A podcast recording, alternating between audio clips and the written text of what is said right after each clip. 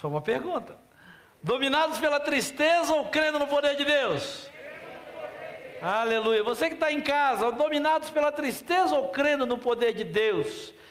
É sobre isso que eu quero compartilhar com você nessa noite. Quero dividir uma palavra que Deus acabou de ministrar ao meu coração. E eu quero dividi-la mesmo do coração de Deus com você. Uh, tinha preparado outra coisa, inclusive tinha conversado com o Edivaldo, e Deus mandou dizer outra coisa, viu, Edivaldo? Então, queria que você abrisse a sua Bíblia em Lucas capítulo 22. Lucas capítulo 22, a partir do versículo 39. Texto da palavra de Deus que vai nos mostrar um momento onde Jesus viveu uma tribulação muito grande, uma tentação muito grande, uma dor muito grande, uma angústia muito grande. E nesse tempo que nós estamos vivendo, vez por outra, estamos aí no primeiro domingo uh, de, de, de dezembro, estamos começando aí o último mês desse ano tão difícil, mas também de tantas oportunidades de Deus para nós. Nós somos chamados por Deus a fazer uma escolha. O novo ano está aí às portas, o novo ano se aproxima e lutas continuarão a vir. Mesmo com a chegada, e pela graça de Deus, em nome de Jesus, ela vai chegar, já chegou, e nós vamos ter acesso a ela, a vacina, que é a ferramenta e instrumento de Deus para a cura da Covid, mas as lutas, as dificuldades, os problemas continuarão a vir e tentar roubar a nossa alegria, tentar fazer com que a tristeza nos domine, a dúvida nos domine, a incredulidade nos domine. E esse é tempo, é o momento em que nós precisamos, nesse último mês, fazer uma escolha com relação a como queremos terminar 2020 e iniciar 2021. Dominados pela tristeza ou crendo no poder de Deus. E o texto diz então, em Lucas 22, a partir do versículo 39, e o contexto aqui é que ele estava ah, nos seus dias finais, estava prestes a ser preso, julgado, ah, crucificado, ou seja, ele tinha consciência de que as coisas ah, o que vinha pela frente não era muito bom. A angústia era muito grande, a preocupação era muito grande, a ansiedade, a tensão era muito grande. Então, Lucas diz a partir do verso 39 que, como de costume, Jesus foi para o Monte das Oliveiras e os seus discípulos o seguiram.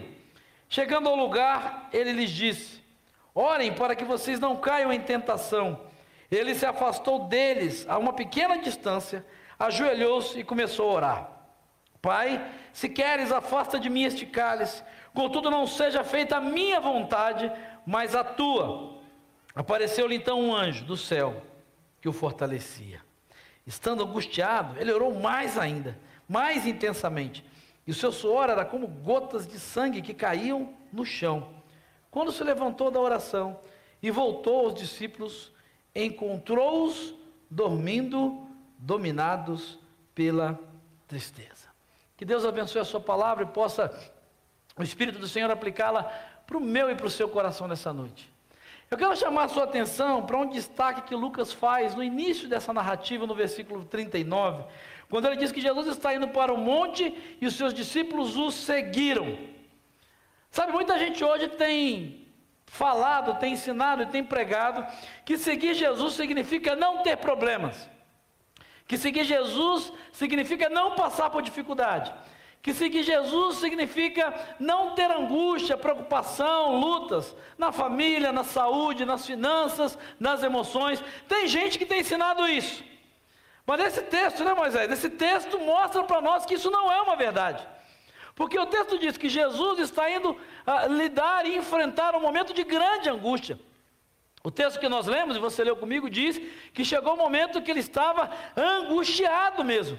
A angústia havia aumentado, ou seja, foi um momento de angústia, um momento de tensão, um momento de apreensão, porque ah, havia toda aquela preocupação que Jesus fosse preso, né? e Jesus já tinha de alguma forma sinalizado para eles que esse era o destino dele, que esse era o propósito dele, enquanto filho de Deus, Enquanto filho de Deus, o propósito de Deus para a vida dele, naquele momento, passava por aquele sofrimento, passava por aquela luta, passava por aquele tempo de angústia. E é interessante que, quando Lucas diz que os discípulos o seguiram, eu imagino, e o final do texto, ou pelo menos o último versículo que eu li com você, que foi o verso de número 45, deixa muito claro que a situação dos discípulos não era muito fácil, que eles estavam apreensivos, eles estavam também angustiados. Eles estavam entristecidos, eles estavam talvez apavorados. pelo medo e pela possibilidade de serem presos com Jesus e talvez mortos com Jesus, sabe-se lá o que iria acontecer. Porque o texto termina dizendo que quando Jesus voltou para perto deles ali, eles estavam dormindo, mas não era um sono do cansaço, não era um sono da fadiga, mas era o sono de quem que o texto diz? Tristeza. Você já se sentiu assim? Você está tão ansioso, tão triste, tão angustiado, está tão pesado, que você acaba dormindo assim para tentar eh, fugir da realidade, para tentar, eh, por algum momento, não ter que encarar. Exatamente essa a situação dos discípulos. Agora o que eu quero chamar a sua atenção nesse texto é para três atitudes que o Filho de Deus tem. E que qualquer um ou qualquer uma que pretenda e creia ser um filho ou uma filha de Deus deve ter para que faça a escolha certa. Os discípulos de Jesus foram dominados, dominados pela tristeza porque fizeram as escolhas erradas. Mas o Filho de Deus, e ele, como que para dar exemplo, os chama para ir junto com ele, eles estão junto com Jesus. Ele nos dá três atitudes que nos ajudam e podem te ajudar a fazer a escolha certa. Talvez você esteja hoje enfrentando um momento assim. Talvez você esteja nesse final de ano com relação à questão profissional, ao desemprego, uma necessidade financeira, uma situação familiar, talvez alguém doente na sua família, talvez no seu casamento, talvez sejam seus filhos, talvez algo esteja tentando ou trazendo angústia para o seu coração, trazendo apreensão, te deixando triste, né, te, te, te moendo aos poucos. E você tem sido muitas vezes dominado ou dominada pela tristeza, tem sido é, tentado ou tentada a desistir, tem muitas vezes duvidado até do amor e do poder de Deus sobre você. Eu quero nessa noite, em nome de Jesus, tirar desse texto três princípios que o Filho de Deus nos ensina, para que não sejamos dominados pela tristeza, mas que possamos continuar em frente crendo no poder de Deus. Em primeiro lugar, Jesus nos ensina, o Filho de Deus nos ensina, que para continuarmos crendo no poder de Deus e não sermos dominados pela tristeza, você precisa crer que a resposta de Deus, que a presença de Deus, que o amor de Deus, que o cuidado de Deus está apenas a uma oração de distância de você. É interessante que Jesus era o Filho de Deus, na verdade ele era o próprio Deus, mais limitado a uma forma humana, a Bíblia diz que ele abriu mão voluntariamente né, de toda a glória que ele tinha, de todo o poder que ele tinha. Filipenses 2 é o texto que, de uma forma resumida, mais esclarece isso. Né, ele abriu mão da forma divina, tomou a forma de um servo, de um ser humano, sujeito às mesmas dores físicas, emocionais, psíquicas, enfim, aos sentimentos, e ele abriu mão disso. E é interessante então que o texto vai dizer que Jesus, sabendo do que lhe esperava, do que lhe aguardava, como qualquer outra pessoa, ele começa a ficar angustiado, ele começa a ficar apreensivo, ele começa a ficar ansioso. Mas a primeira coisa que o texto diz que ele nos faz num momento como esse é que ele ora. Olha o que diz o versículo 40. No verso 40, o texto diz que quando ele vai para esse monte, ele já vai com a intenção de orar, mas ele pensa não só em si mesmo, mas ele diz aos seus discípulos: orem, orem para que vocês não caiam em tentação. Olhando para o contexto de todo o texto, é como se Jesus dissesse: Olha, eu também, o inimigo está tentando me dominar pela tristeza, o inimigo está tentando me tirar do propósito que eu tenho como filho de Deus e para o qual eu nasci e fui enviado a esse mundo, o inimigo está tentando roubar a minha alegria mas eu vou orar, então orem. Orem e creiam que a resposta de Deus, a presença de Deus, o cuidado de Deus, o amor de Deus está apenas uma oração de distância. E é interessante que ele não só dá o conselho, mas o verso 41 diz que ele se afasta deles a uma pequena distância, se ajoelha e começa a orar.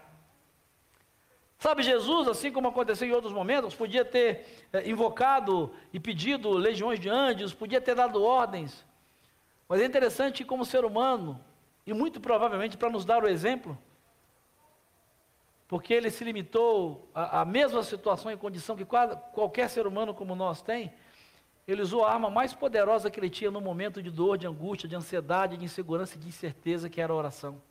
O texto não diz que ele bradou, que, que os céus se abriram e vieram milhares de anjos. O texto não diz que ele disse uma palavra mágica, que ele falou receba, que ele sapateou, que ele. Eh, não. O texto diz que, como um ser humano normal, ele se retira, ele se ajoelha e ele começa a orar. Sabe por quê? Porque ele tinha convicção que para escolher entre querer no poder de Deus ou ser dominado pela tristeza e para fazer a escolha certa como filho de Deus, ele tinha a convicção de que a resposta e tudo que ele precisava para enfrentar aquele momento estava apenas a uma oração de distância. Sabe, querido, eu quero dizer para você, seja qual for a situação que você está vivendo, seja qual, qual for a dor que você está uh, sentindo, a presença de Deus, o cuidado de Deus, o amor de Deus, a graça de Deus, a misericórdia de Deus, o conforto de Deus, o renovo de Deus, o cuidado de Deus, o milagre de Deus, está apenas a uma oração de distância de você. Então, ore, ore, ore, clame, peça a Deus, peça a Deus, se derrame diante de Deus, coloque a sua dor, se derrame diante dEle. É interessante, esse texto me chama muita atenção, porque ah, ah, mais à frente, né, o versículo 44 vai dizer que a, a, situação vai, vai se tornando intensa à medida que ele vai pensando na, naquilo que poderia lhe acontecer, que viria lhe acontecer, à medida que ele começa a orar, uma batalha espiritual começa a ser travada. Você já teve essa experiência? de estar tendo, sendo dominado pela tristeza, pela angústia, pelos problemas, e você resolve fazer uma oração, você resolve começar a orar, Aí de repente parece que não sabe mais o que falar. Você desanima de orar. Parece que o tempo passa, a resposta não vem. Você é tentado a não orar, a não orar mais, você desanima. Quantos já viveram essa situação? Do momento de batalha, de do, lembra na mão? É normal. A gente começa a orar por algo e à medida que o tempo passa, parece que a angústia aumenta. Jesus não teve nenhuma resposta aqui, não veio nenhum anjo, não abriu os céus. Mas à medida que ele orava, e quanto mais ele orava, muito provavelmente na sua mente, no seu coração, e provavelmente Satanás começou a dizer: para com esse negócio, não tem jeito, você vai morrer, tá, tá, vocês estão derrotados, Deus não vai fazer nada por você, essa história, e não tem jeito, Deus não vai te ouvir. E o texto diz no versículo 44 que essa angústia chegou a um ponto tão intenso que o suor dele era como gotas que de sangue. Eu não quero entrar aqui na discussão, alguns estudiosos dizem que, que, que ah, as gotas se transformavam como que de sangue por conta do nível de estresse que ele estava, outros dizem que é apenas uma linguagem alegórica. A questão mais importante aqui não é essa. A questão é tirar do texto que o Lucas está querendo dizer para nós que a gente possa captar a intensidade da angústia, da dor, do sofrimento, da tristeza que estavam tentando dominar o coração de Jesus. Mas é interessante que o próprio verso 44 diz que quanto mais angustiado ele ficava, o que, que ele fazia? O que, que ele fez? Versículo 44. Quando a angústia aumentou, o que, que ele fez? Ele orou mais intensamente. E quando vinha aquela ideia, não, não tem jeito, você não vai conseguir, o que, que ele fazia? Ele orava mais intensamente. Sabe, querido, para escolher entre o poder de Deus, a continuar crendo no poder de Deus, e ser dominado pela tristeza, para fazer a escolha certa, você precisa saber e crer que a resposta de Deus, a presença de Deus, tudo que Deus é e tem está apenas à distância de uma oração, à distância de uma oração de você. Mas não se iluda, não se iluda, porque o tempo de Deus, as circunstâncias, talvez a resposta não vai ser imediata, não vai acontecer no seu tempo, mas à medida que o tempo passar e você começar a orar, e você for tentado a desistir, a parar de orar, achar que não vai ter jeito, talvez você vai começar a orar, a angústia vai aumentar, a tristeza vai aumentar, talvez o tempo vai passar e o milagre ainda não vai acontecer. Não pare de orar, não desista de orar, não pare de crer, mas use todas essas coisas para orar mais intensamente, para orar mais ainda. Se você ora meia hora, passe a orar uma hora. Se você ora só de dia, ora de madrugada. Se você ora sentado, ora ajoelhado, ora em pé, mas ore. Ore mais intensamente. Quanto maior for a luta, quanto maior for a adversidade, quanto mais impossível for o que você precisa de Deus, mais você deve orar. Porque a resposta de Deus, a presença de Deus, a glória de Deus, o caráter de Deus, o amor de Deus, o poder de Deus e o sobrenatural que Deus pode fazer na sua vida está apenas à distância de uma oração. Você não precisa ter superpoderes. Você não precisa ser um super cristão. Você não precisa saber falar, saber palavras bonitas. Você não precisa decorar 280 versículos citados de cor. Para a semelhança de Jesus, o que você precisa, como diz o versículo 41, é se ajoelhar e começar a orar. Talvez o que falte para você ter forças para enfrentar e parar de ser dominado e dominada pela tristeza e continuar crendo no poder de Deus, seja começar a ajoelhar-se e a orar diante do Senhor. Começar diariamente, porque não diuturnamente, a orar e colocar a sua dor, o seu sofrimento, a sua angústia, aquilo que está tentando te dominar como tristeza, aos pés do Senhor. Foi isso que o Filho de Deus fez. A segunda coisa que ele nos ensina, está no versículo 42. Para escolher crer no poder de Deus e não ser dominado pela tristeza. O Filho de Deus nos ensina que você precisa não duvidar de que aconteça o que acontecer, Deus continua no controle de todas as coisas. O verso 42 diz, e, ela relata a oração que Jesus faz, ou pelo menos, no mínimo, parte dessa oração, aquela que Lucas quis destacar, e eu creio que não foi por acaso.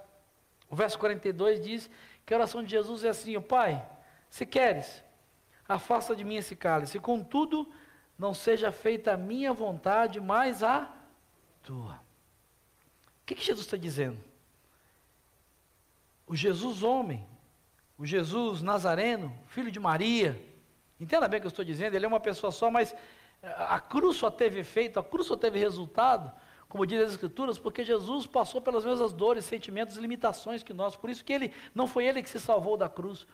Quando ele estava na cruz, alguns debocharam e disseram: Senhor filho de Deus, salve-se a você mesmo. Jesus abriu mão, ele poderia ter feito isso, mas ele abriu mão de tudo isso para que Deus o ressuscitasse, Deus o Pai, para que no momento em que você e eu colocássemos na nossa oração nosso clamor e clamássemos pela autoridade do nome de Jesus, nós tivéssemos a convicção de que há poder esse nome, porque esse nome não foi ele mesmo que, que recebeu, mas por conta da sua obediência, por conta da sua submissão à vontade de Deus o Pai. Filipenses 2 vai dizer que Deus lhe exaltou soberanamente e lhe deu o um nome que é sobre todo nome, para que o nome de Jesus se dobre todo o joelho do céu, na terra e debaixo da terra, e toda a língua confesse que Jesus Cristo é o Senhor, para a glória de Deus o Pai. Agora, sabe por que, ele tem esse nome? Porque em nenhum momento mesmo talvez o mais difícil, um dos mais difíceis, quando ele foi tentado a desistir de tudo. E o contexto aqui, queridos, é quando ele é tentado a desistir da cruz. Quando ele é tentado a buscar um atalho. Quando ele é tentado a dar um outro jeitinho para se safar. Mas ele tinha consciência de que mesmo que fosse difícil, mesmo que ele, no seu coração, pudesse haver, haver outras possibilidades. A declaração dele final é muito poderosa quando ele diz: Não seja feita a minha vontade, mas a tua vontade. O que, que Jesus está dizendo? O que, que o Filho de Deus está ensinando para nós? Ele está dizendo que muitas vezes nós podemos, e até devemos dizer: Deus tem um outro caminho, Deus tem uma outra maneira, Deus não estou entendendo nada. E quantas vezes você já não se sentiu assim? Quantas vezes né, você olha, você não entende como você entrou nessa situação, ou como te colocaram nessa situação. E o que é pior, você não enxerga um palmo na frente do nariz. Você não tem a mínima ideia de como isso vai terminar. Pode ser uma situação de desemprego, numa empresa que você trabalhou a vida toda e de repente te mandam embora.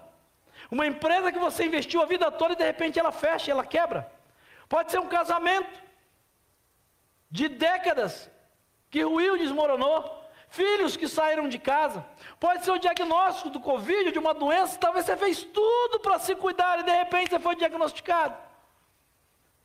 Você tem duas escolhas: ser dominado pela tristeza, duvidar de Deus, blasfemar, reclamar, ser engolido pela ansiedade, pela angústia, pela opressão, pela depressão, ou você tem a opção de continuar crendo no poder de Deus e de dizer: Deus, Se for possível, eu quero de outro jeito. Eu não queria que fosse assim. Eu não sei o que fazer. Dá uma direção, mas uma coisa eu quero declarar. Eu creio que o Senhor continua no controle de todas as coisas. Então, seja feita não do meu jeito, mas seja feita a tua vontade na minha vida, Deus. É fácil? Não é fácil. Mas para escolher crer, continuar crendo no poder de Deus, ou ser dominado e destruído pela tristeza. Você precisa, em nome de Jesus, fazer a escolha que o Filho de Deus fez. Jesus podia ter desistido? Eu digo para você que sim. Claro que sim. Jesus podia ter dito: não, eu vou mudar, eu não vou, eu não aguento, eu não dou conta. Esse negócio de ser preso injustamente, esse negócio de ser chicoteado por um negócio que eu não fiz, ser xingado, cuspido, por um monte de gente que não está nem aí para mim e que nunca vai estar tá ao longo da história.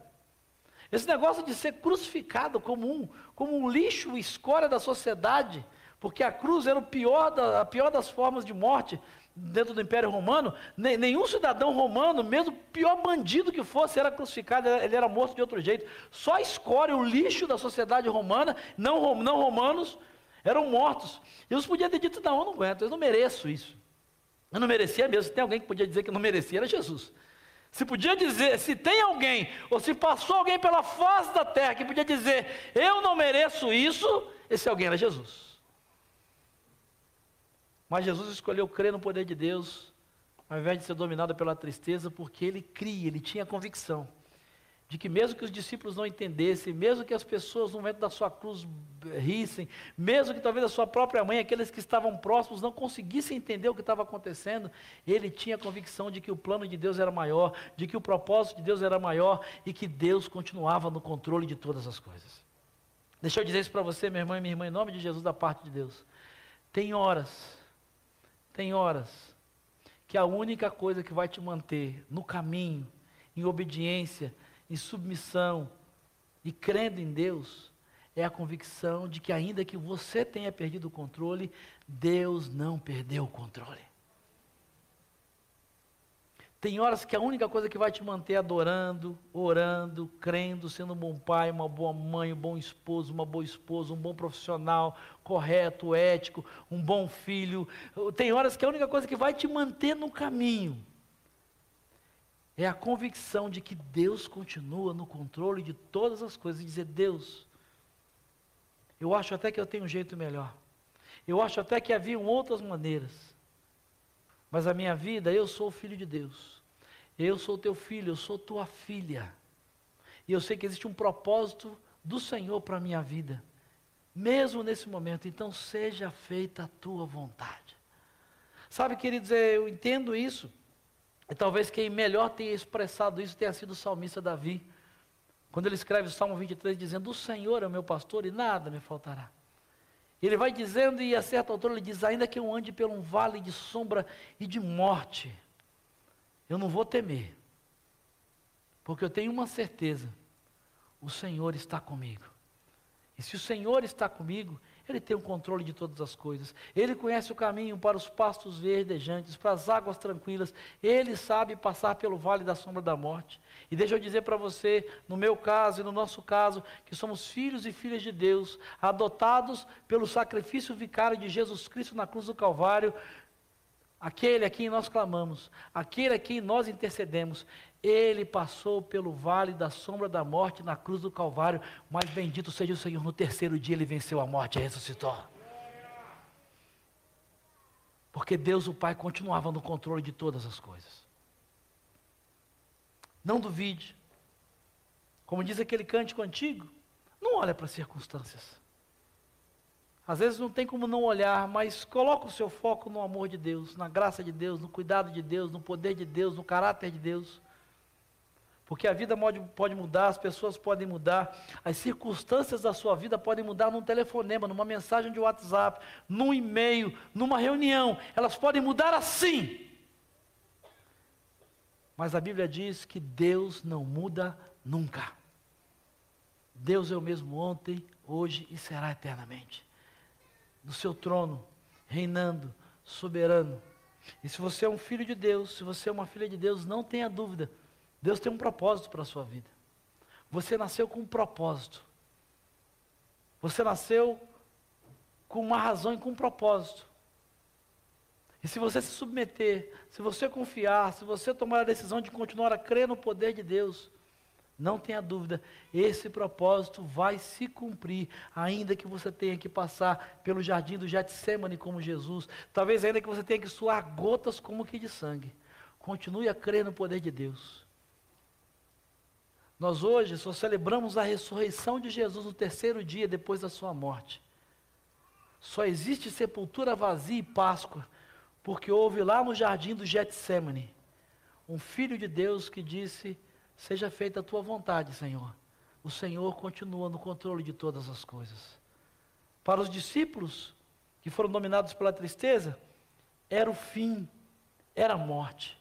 Mas para o Filho de Deus, que cria que Deus, o Pai, estava no controle de tudo, todas as coisas, ele sabia que era apenas mais um capítulo de um propósito maior de Deus, o Pai, para a vida dele, para que, no final de tudo, o nome dele fosse glorificado.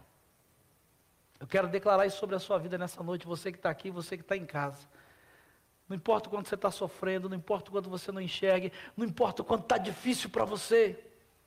Deixa eu dizer para você, se você quer ver o nome de Deus ser glorificado na sua vida, através da sua vida, na sua família, no seu casamento, no seu trabalho, nas suas finanças, enfrente o seu Getsemane, persevere, não negocie com o diabo, não negocie com facilidades, não seja dominado pela tristeza, continue crendo, continue obedecendo, continue crendo que Deus está no controle de todas as coisas, porque depois de Getsemane sempre tem a ressurreição. Depois de Getsemane, tem sempre um tempo de cuidado, de glória, de manifestação do sobrenatural do poder de Deus. Depois da cruz, sempre existe o terceiro dia da ressurreição. Depois do sangue derramado, sempre há anjos celebrando, adorando. Depois da cruz, daquilo que parece a derrota, daquilo que parece o fim, existe sempre o poder de Deus se manifestando e mudando a história.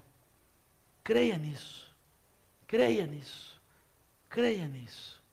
Mas em terceiro e último lugar, esse texto ensina para nós que o Filho de Deus, ao ser confrontado com essa situação, ele escolheu continuar a crer no poder de Deus e não ser dominado pela tristeza, porque ele tinha a plena convicção de que o que ele tivesse de enfrentar dali para frente, ele jamais estaria sozinho. Sabe, creia, creia mesmo. Nesse tempo que você tem pela frente de vida, de luta, de coisas que vão acontecer em 2020, 2021 e por todos os anos quantos Deus der a você, se você escolher crer no poder de Deus e não ser dominado pela tristeza, seja o que for que você tenha de passar e durante, seja quanto tempo que você tenha que enfrentar, você jamais vai estar sozinho. Se você é um filho de Deus, se você é uma filha de Deus, o filho de Deus nos ensina que para passar por esse Getsemane. E para escolher entre crer no poder de Deus ou ser dominado pela tristeza, é preciso ter a convicção de que você não está sozinho. Olha o que diz o versículo 43. Até aí, é um homem suando gotas como que de sangue, crendo que a presença de Deus, tudo que ele era, estava só uma oração de distância e orando, orando, orando. E quanto mais a angústia aumentava, mais ele orava, mais ele orava.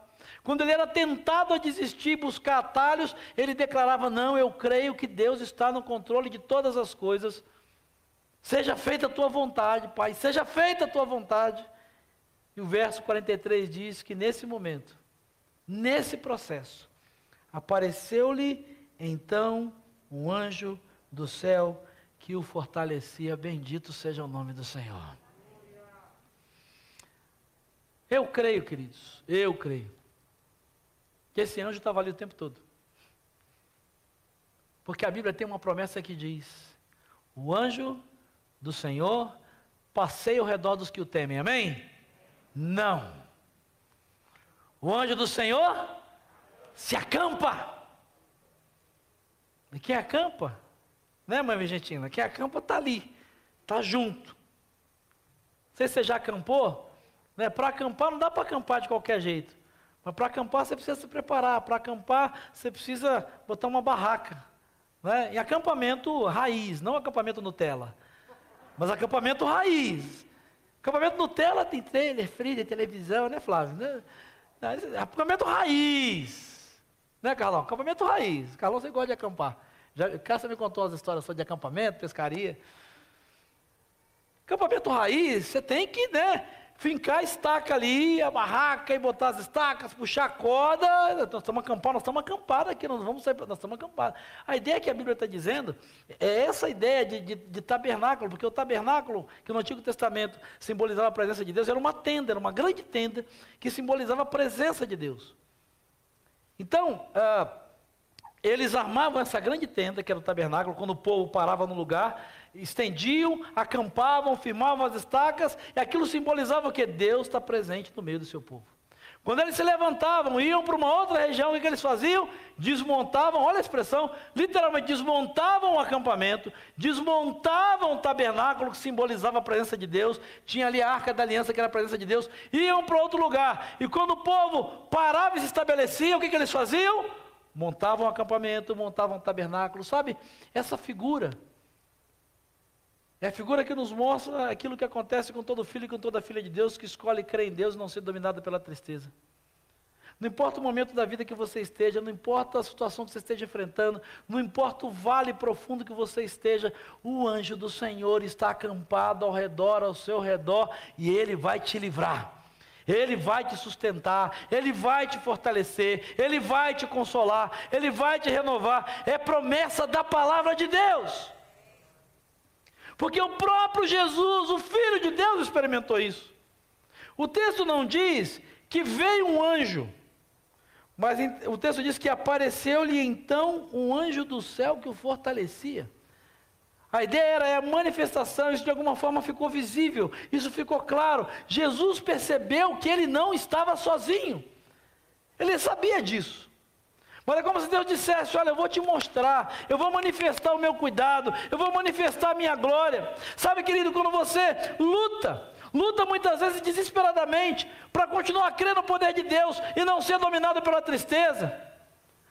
Talvez você vai ter noites escuras, madrugadas tristes, momentos de dor, mas eu quero dizer para você em nome de Jesus: ore, Ore, investe em oração, clame a Deus, busque a Deus, não seja tentado por Satanás a duvidar de quem ele é e de que Deus perdeu o controle, porque se você pre prevalecer, se você perseverar, se você continuar, não tenha dúvida, quando você menos esperar, Deus vai manifestar de alguma forma a presença dEle, a glória dEle, a graça dEle, para mostrar para você que você não está sozinho. Creia, você não está sozinho no momento que você está enfrentando hoje. Creia, você não está sozinho nessa situação de desemprego. Você não está sozinho nessa dor do casamento. Você não está sozinho nessa necessidade financeira. Você não está sozinho nas perdas que você sofreu nesse ano de 2020. Você não está sozinho. Agora você pode escolher ser dominado pela tristeza, ficar reclamando, chorando, não sair de casa, murmurando, duvidando de Deus, ou buscar Deus em oração, crer que Ele continua no controle de todas as coisas e ter a real manifestação desse Deus, da sua presença, da sua graça, da sua glória, do seu amor, dizendo: Eu estou aqui e eu estarei com você todos os dias. O próprio Jesus depois de ressurreto, depois que ele passou por tudo, passou Getsemane, e se você ler depois a história, se nunca leu, eu recomendo que leia. Logo em seguida, ele é preso, logo em seguida os soldados vêm e o prendem. Logo em seguida, ele passa por um julgamento picareta, sem vergonha, é condenado injustamente tanto pela religião quanto pela política. Logo em seguida, ele é humilhado, ele é açoitado. Logo em seguida, ele é crucificado. Logo em seguida, ele ressuscita ao terceiro dia. E depois de ter passado por tudo isso, lá do outro lado, ele disse: Olha, da mesma forma que eu não fiquei sozinho no meu Getsemane, eu sei o que é estar sozinho. Eu sei o que é suar gotas como que de sangue. Eu sei o que, não ter, o que é não ter respostas. Eu sei o que é sentir solidão. Eu sei, então eu quero prometer uma coisa para vocês. Ainda que você se sinta só e que todos te abandonem. Mateus 28, capítulo 20. Diz Jesus, eu, e é interessante, ele não diz eu estarei, mas é o contínuo presente. Eu estou com vocês todos os dias da vida de vocês. Não duvide disso. Não duvide disso. Não duvide disso.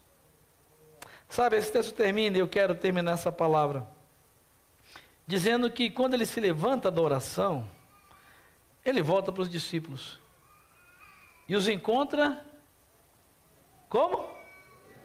Dormindo, roncando, né, André? Com sono, completamente dominados pela tristeza.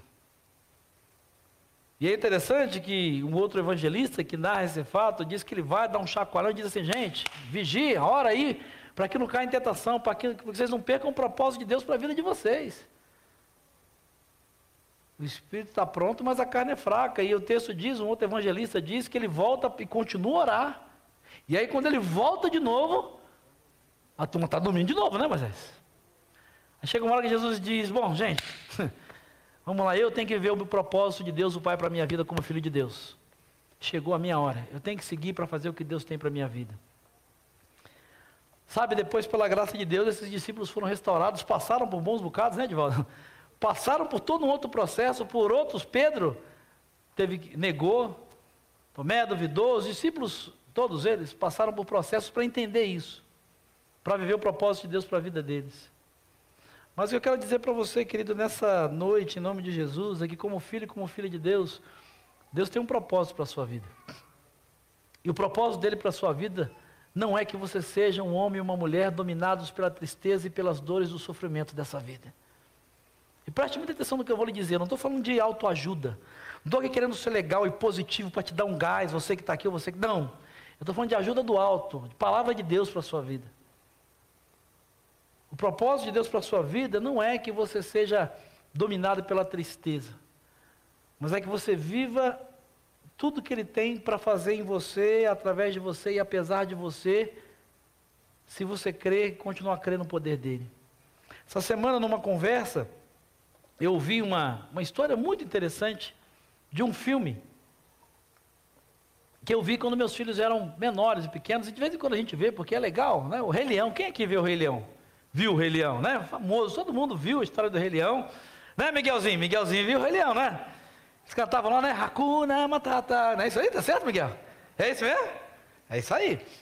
Então, se eu falar errado, você me ajuda aqui, viu, Miguel? Você me corrige aqui, que faz tempo que eu não vejo esse filme. É isso mesmo, tá certo? As crianças estão me ajudando aqui. E aí, você se lembra da história? Né? O, o, o leão, como é que é o nome do leão lá, que é o principal? Simba, isso, né? A criançada que está aqui hoje vai me ajudar aí. O Pedrão Juniores também. O Simba. Né? O Simba nasce lá, ele é gerado, você conhece toda a história. E aí, por conta de uma maracutaia do tio, o tio, Scar, ó, de Bíblia eu não sei, mas de Rei Leão vocês estão vendo. De Rei Leão vocês estão na ponta da língua. O tio Scar, que era o enviado do capeta, do demônio, não está na história, mas eu estou aqui só, tá bom? Paralelismo. Ele era do mal, a gente sabe disso, do mal. Quem não viu Rei Leão, hoje à noite vai chegar e dizer Rei Leão, Rei Leão, vai procurar. Mas o tio Scar, que era o cara do mal, que queria usurpar o trono, ele arma toda uma circunstância para que o Simba, quando ele nasceu, ele, ele, ele, ele fugisse desse propósito e tal. O resumo da história é que ele encontra dois amigos, que são quem? Timão e Pumba. Eu sabia que isso ia acontecer. Timão e Pumba. E aí, quando eles encontram Timão e Pumba, o Timão é um. O inimigo está se levantando furioso nesse lugar. Disseram que o Timão é um porco, não. O Timão é um javali. Javali.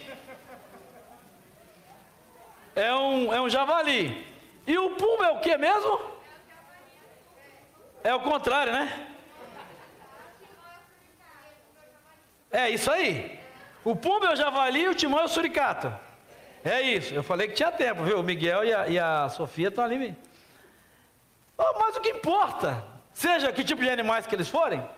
Eu fiz teologia, não fiz biologia. O que, que é importante nisso? Eles têm uma musiquinha. Né? Louvor, não sei se vocês sabem, mas essa musiquinha eu sei que vocês sabem. Como é que é que diz a musiquinha? Hakuna Matata, os seus problemas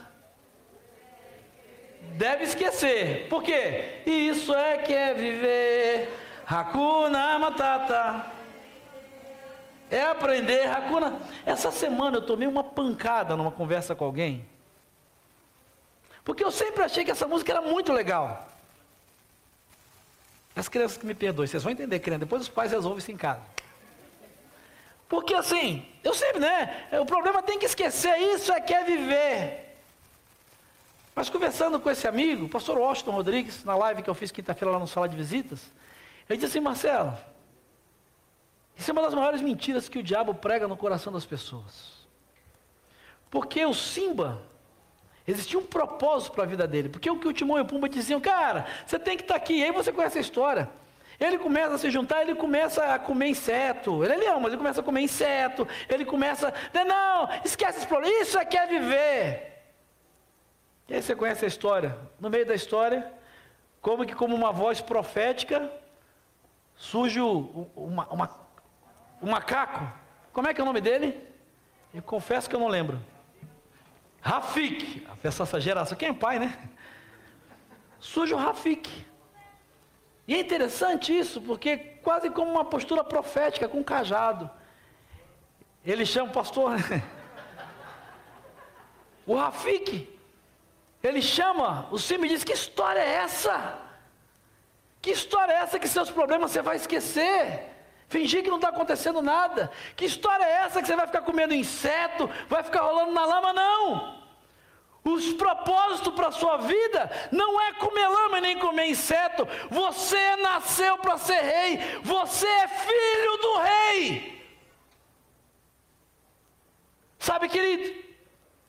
Tem muito filho do rei, filho de Deus, filha de Deus, que nasceu para ser filho do rei, filha do rei, viver tudo que o Senhor tem para a sua vida, mas que está comendo inseto, está rolando na lama, está sendo destruído pela tristeza, pela tristeza, tentando fingir que esquece os problemas, tentando fingir que não existe.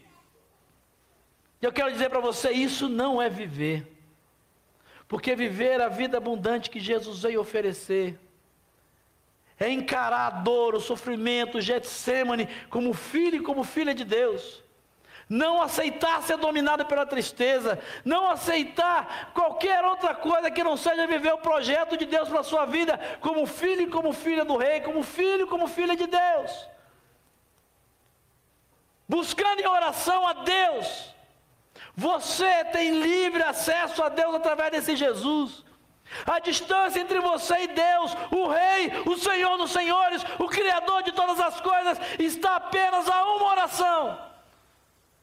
A distância entre Deus e o propósito dele para a sua vida está no fato de você continuar a crer que Ele é e sempre será o único Rei digno de toda honra, de toda glória, o único Deus digno que tem o controle sobre tudo e sobre todos, que é o Alfa e o Ômega, o princípio e fim. Ele continua no controle de todas as coisas.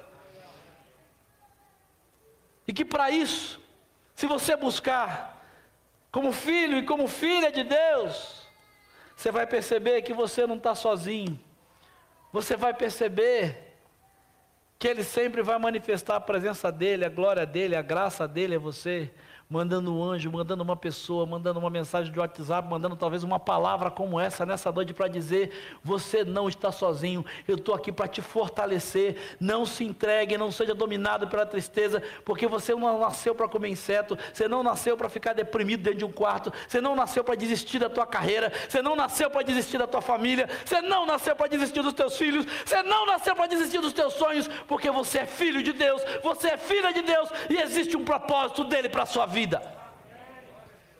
Eu quero convidar você a ficar de pé em nome de Jesus aqui, se puder na sua casa também. Existe uma canção que tem uma declaração muito forte que diz: Quem Deus libertar, não é isso? Livre enfim será. Eu sou filho de Deus. Sim, eu sou.